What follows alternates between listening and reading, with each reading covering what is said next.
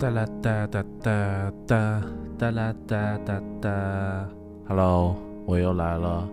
今天是录 Day 四的内容，然后 Day 四的内容从就如 Day 三结尾所言，就是 Day 四的内容 就开始变得好玩了。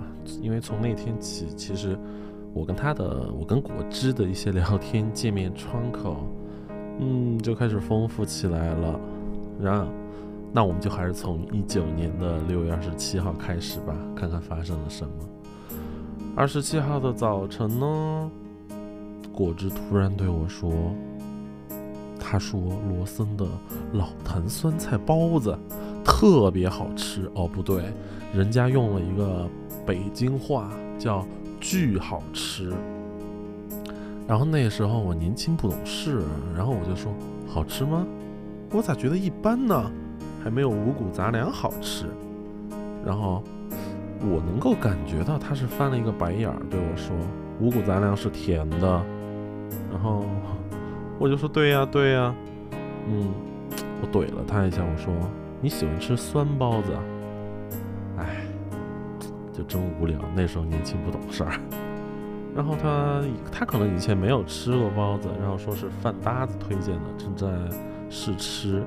然后搭配了一个，应该是光明牛奶的三百五十毫升的草莓牛奶冷冻的，哇，他觉得那个是美味哎。虽然到现在我也不太能够理解，为什么草莓牛奶是甜的，老坛酸菜是酸的，然后这样搭配起来，他就会觉得特别美味。啊，那如果我我刚刚说了嘛，就是我吃的是五谷杂粮，如果他吃一个五谷杂粮是甜的，然后再配一个老北京的豆汁儿，那因为我没喝过啊，但是应该是酸不拉几的味道吧？那是不是他也会觉得特别好吃呢？嗯。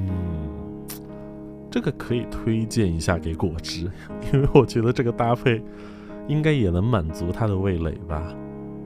啊，然后那个早那那个早餐呢，然后我就还来了一个茶叶蛋，因为我每次如果是我没有吃饭或者说没有吃面包的话，我大概就会买一个包子，买一个茶叶蛋，或或者是买一颗那个叫什么烧麦。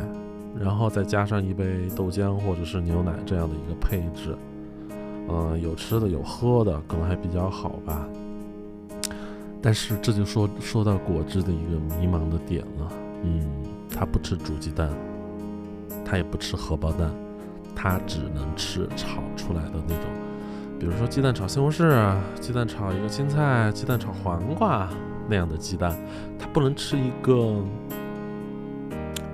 你也不能说是固体，只能说是按照成都话来说就是荷包蛋。嗯，普通话叫荷包蛋，成都话叫荷包蛋。嗯，听着有点怪怪的。嗯，好吧，反正就是煮的鸡蛋他是不吃的，甭管是清水煮鸡蛋还是茶水煮鸡蛋，啊，他不吃。他的理由是他小时候吃伤了。我在想啊。那小时候，他娘是每天给他吃十个鸡蛋，他能吃上？好吧。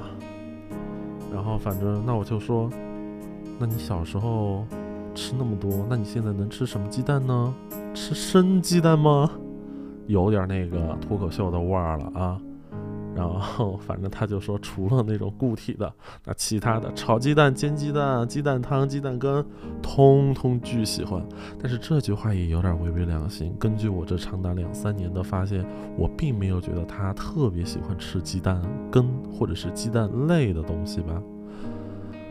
嗯，好吧，我暂且，我姑且相信吧，不能暂且。我们这个要严谨，我们是一个严谨的 podcast。对吧？然后，嗯，今天我们的聊天就 over 了。上午说完话，然后下午就，嗯，好像，嗯，下午就开始忙工作吧，因为到六月了，六月开始做 PM 打绩效、发奖金的一些事情。还挺好玩的。嗯，就这样吧。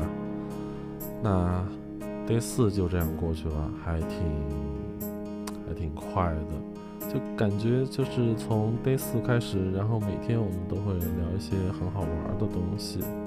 那其他好玩的东西，那我们就 day 五再见喽，拜个了个拜，拜拜喽。